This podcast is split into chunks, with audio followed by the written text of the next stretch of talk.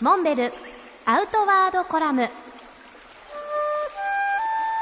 モンベルの辰野勇です。今年は愛が北駅そしてマッターホルンの北駅を登板して50年の節目になります。前半は愛が北駅のあるグリンデルワルトを中心に周辺を散策しそして地元の歓迎を受けましたが後半いよいよスェルマントの方に移動して今年は50周年を期して50年ぶりにマッターホルンを登ってみたいという思いを持って地元の観光局そしてガイドの皆さん方と打ち合わせをしていました。でこれを受けていよいよセルマットに入りました。セルマットの山岳博物館での地元での歓迎レセプションを受けた席上地元ガイドのベネディクト・ペレン氏と装備の打ち合わせをしました。我々が日頃から言っているライトファーストすなわち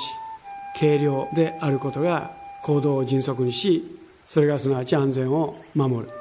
全くその言葉通りベネディクトも私の持参した装備をこれは必要ないこれはいると一つ一つチェックをして無駄のない装備を確認しました。何一つ忘れてはならない。しかし何一つ不要なものは持っていってはいけない。まさにこの言葉通り最小限の荷物に絞り込みました。セルマット観光協会の局長のダニエル・ルッケンさんの誘いで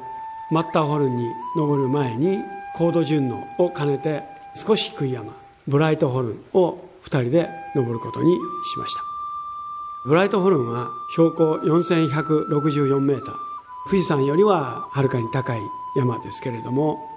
マッターホルンの4478メーターと比べれば多少は低い。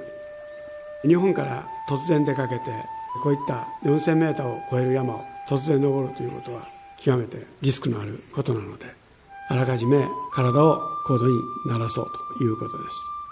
ダニエルさんと2人で登ったブライトホルンのお話は次回お聞きいただきます。